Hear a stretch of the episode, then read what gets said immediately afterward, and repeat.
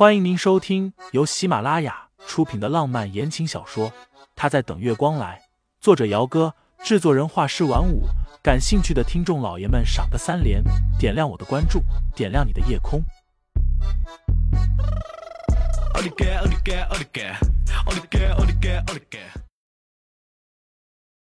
第十二章，看着挺适合做设计师的。微胖女孩抬手在外面敲门。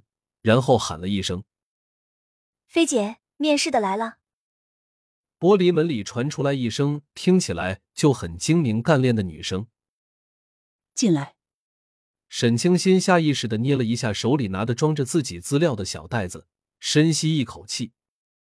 撇去昨晚不算，这算是他长这么大以来第一次经历这样正式的面试。办公室里不算很大，但是很整洁。而且装修的很有年代感。被微胖女孩称为“菲姐”的女人，看起来三十五六左右的年纪，穿着姜黄色的百褶裙，上半身是一件黑白条纹的修身衬衫，一头利落的茶色短发，正站在窗边打电话。沈清新进去时，陈飞正好看过来，脸上是笑意，不知是对着他，还是对着电话那端说了句。然后电话便挂断了。沈清新，名字好听，人也漂亮，看着挺适合做设计师的。陈飞笑着招招手，让清新过去坐下，开始面试。盛世集团以盛思琪为首的几个高层正说的口沫横飞的，把新项目即将和也许会带来的利益说的好像公司分分钟就能赚个几百亿一样。但是奈何。坐在会议桌最中间的那个人就是不点头。十分钟前，盛思景出去接了个电话，回来之后，整个人看起来比起刚刚进会议室时，脸色好看了不少。盛总，您看。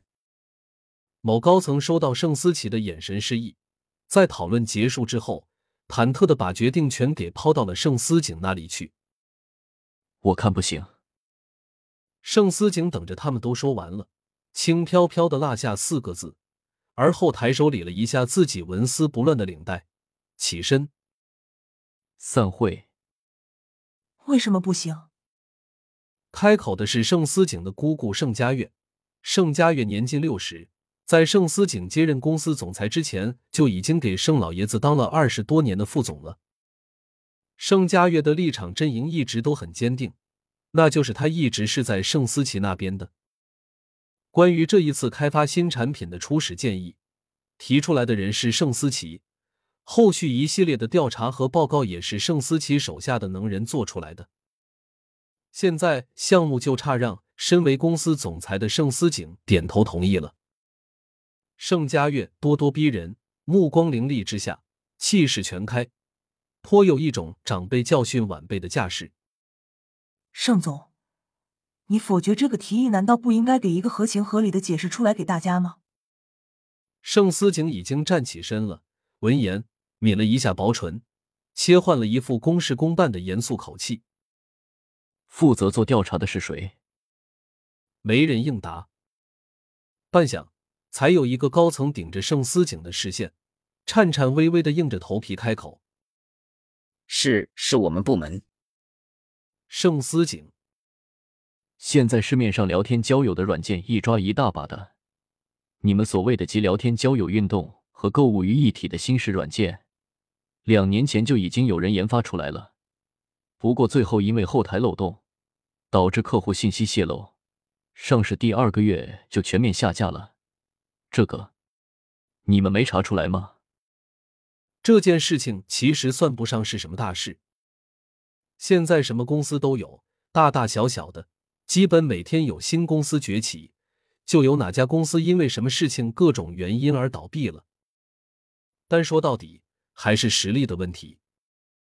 若是盛世，无论是实力还是财力，一个软件的后台而已，还能改善不了。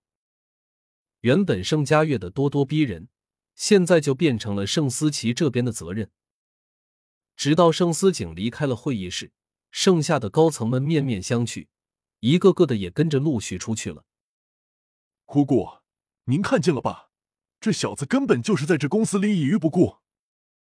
盛思琪气不过，抬手拍了一下桌子。行了，盛佳月拧眉，明年我就退下去了。照现在看来，我退下去之后，这个位置你能不能坐上来还不一定。从盛老爷子还在位开始，公司靠的不是裙带关系，而是能力。若不然，盛思景年纪轻轻的，也不会一跃就坐上了盛思琪惦记了许多年的位置。盛家月的话，让盛思琪一下子就冷静了下来。他努力了这么多年，若是到最后连副总的位置都坐不上去，那可真就是笑话一场了。面试出人意料的顺利。听众老爷们，本集已播讲完毕，欢迎订阅专辑。投喂月票支持我，我们下集再见。